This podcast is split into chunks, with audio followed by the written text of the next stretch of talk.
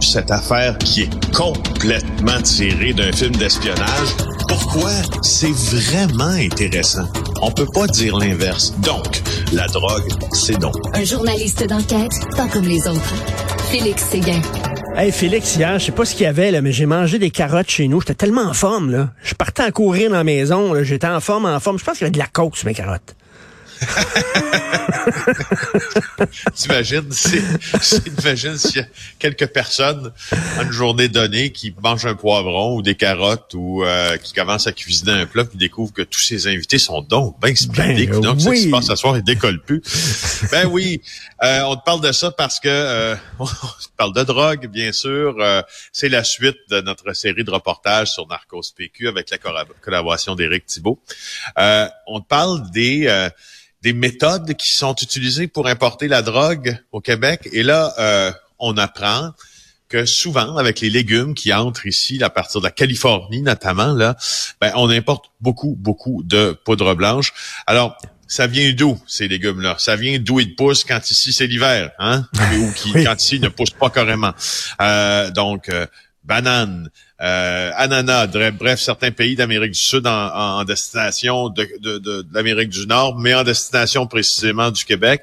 Euh, c'est un rapport, en fait, c'est basé sur un rapport de l'Agence des services euh, frontaliers du Canada qui dit que euh, on croit là qu'il y en aura de plus en plus. Ça va être très fréquemment utilisé au cours des prochaines années, pas juste pour la coke, pour la méthamphétamine aussi, fentanyl. Euh, c'est très attrayant, il semble, de fonctionner ainsi. Par contre, la- l'agence fédérale n'explique pas pourquoi les trafiquants fonctionnent ainsi. Moi, je peux t'expliquer, si tu veux, pourquoi Oui, les oui. trafiquants fonctionnent ainsi. Parce que, écoute, bon, euh, je sais que tu aimes la poutine, je sais qu'est-ce que t'aimes que, que t'aimes ce qui se passe en arrière de ces affaires-là. Je te dis pourquoi on a publié ça, entre autres. C'est que c'était, je crois, la deuxième année de pandémie. Euh, donc, 2000, euh, 2022, là, le printemps dernier. Il y a eu une rencontre importante dans les Laurentides entre des bonzes euh, du crime organisé québécois et des gens qui faisaient dans l'import-export de fruits et légumes. Et pas des gens, et pas des gens là qui sont peu connus, je te dirais là. Euh, certains faisaient partie de compagnies là qui sont citées euh, souvent là dans les, les journaux spécialisés ou euh, OK. dont on peut, où on peut voir le logo assez souvent. Alors pourquoi faire un meeting comme ça? Parce que euh, les ces, ces leaders du crime organisé, en utilisant l'infrastructure du marchand, pas du marchand, c'est pour dire un marchand de légumes, c'est un transporteur de légumes, d'un grossiste en alimentation, on pourrait dire ça comme ça, en légumes et en fruits. Ben, euh, il n'a pas besoin lui-même d'en avoir une. Alors c'est ça qui devient Mais, intéressant. mais, mais est-ce que est-ce qu'il dit euh, on va vous payer pour vos services ou au contraire il arrive avec un gun puis il dit si vous faites pas ce qu'on veut que vous fassiez euh, on va on va on va répliquer Euh, c'est-à-dire ces gens-là dans qui est spécialisés dans le transport des fruits et légumes là est-ce qu'ils étaient obligés de faire Ouais. ça? Hein, parce que c'était le crime Ben, organisé où ils le faisaient de bon gré. Parce que tu comprends que la, la, la représentation mathématique euh, des gens qui composent la société d'affaires est la même représentation mathématique que les gens qui composent la société de journalistes ou de policiers ou de il y en a toujours dans le lot euh, qui ne demandent qu'à se faire corrompre et il y en a dans le lot aussi qui vont se faire corrompre puis qui vont acheter euh, euh, assez l'idée de, de, de commettre des gestes criminels. Euh, alors mm, voilà, je, je, je, je pense, je pense qu'il y a deux, les- un peu des deux là-dedans, mais moi, moi, encore une fois, ça m'amène tellement à repenser l'affaire de la guerre contre la drogue. C'est, je trouve qu'on sort pas de ce débat de la fameuse répression. Euh, toi, tu te rappelles autant que moi.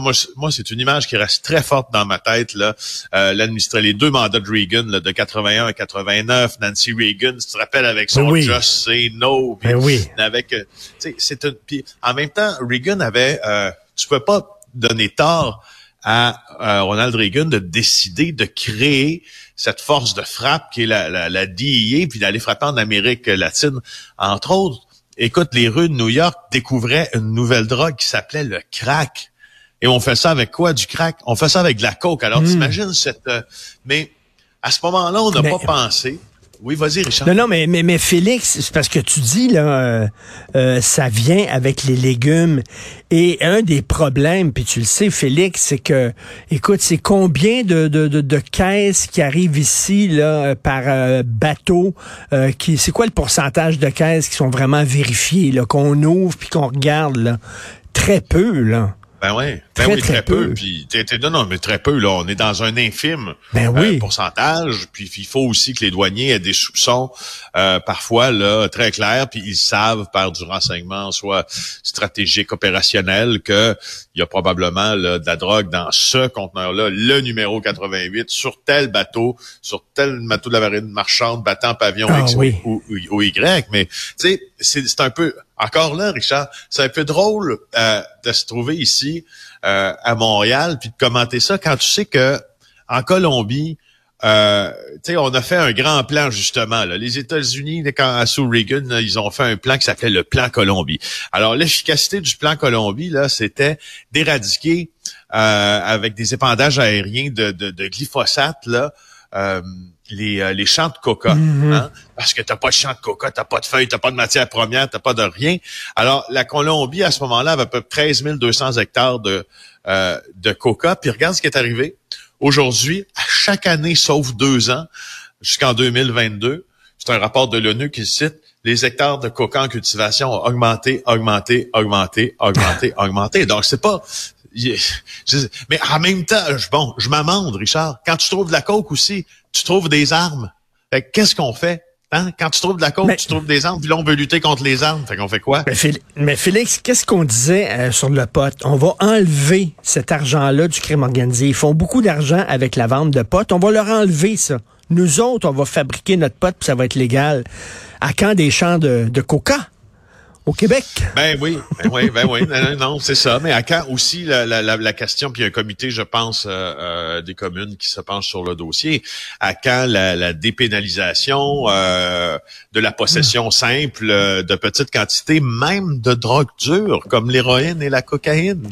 Le Portugal l'a essayé et ça a fonctionné. Mhm. Donc, encore une fois, la dope, il y a une façon de la traiter sous l'angle de la répression, mais il y a une façon de la traiter aussi sous l'angle de la santé publique. Et euh, rapidement, écoute, le, camionneur là, qui devait pas conduire un camion, lui, il voulait à tout prix conduire son camion.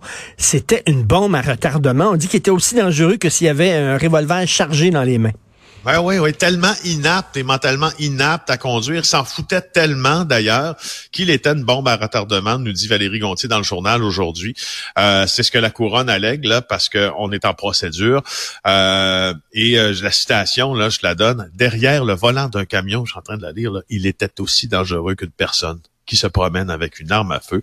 C'est ce que le procureur de la couronne, Simon Blais, a plaidé dans des débats. On parle ici de Jagmeet Griwal, 56 ans. Il va subir son procès bientôt. Négligence criminelle causant la mort, causant des lésions. On se rappelle de cet énorme accident-là. Moi, j'y étais, je l'ai couvert, cet accident-là. Euh, on m'avait appelé, je sais pas pourquoi d'ailleurs, en tout cas, on m'avait appelé, j'étais allé.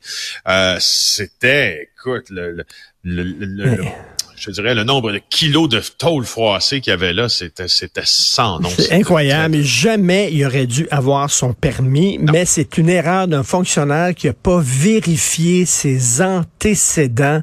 Pourtant, il y avait un ordinateur. Ça aurait pris quoi? Deux minutes, malheureusement. Merci beaucoup, Félix Séguin. Bien sûr, ton livre Narcos PQ euh, est disponible, que tu écrit avec Éric Thibault, et on salue bien sûr ton chat Klaus.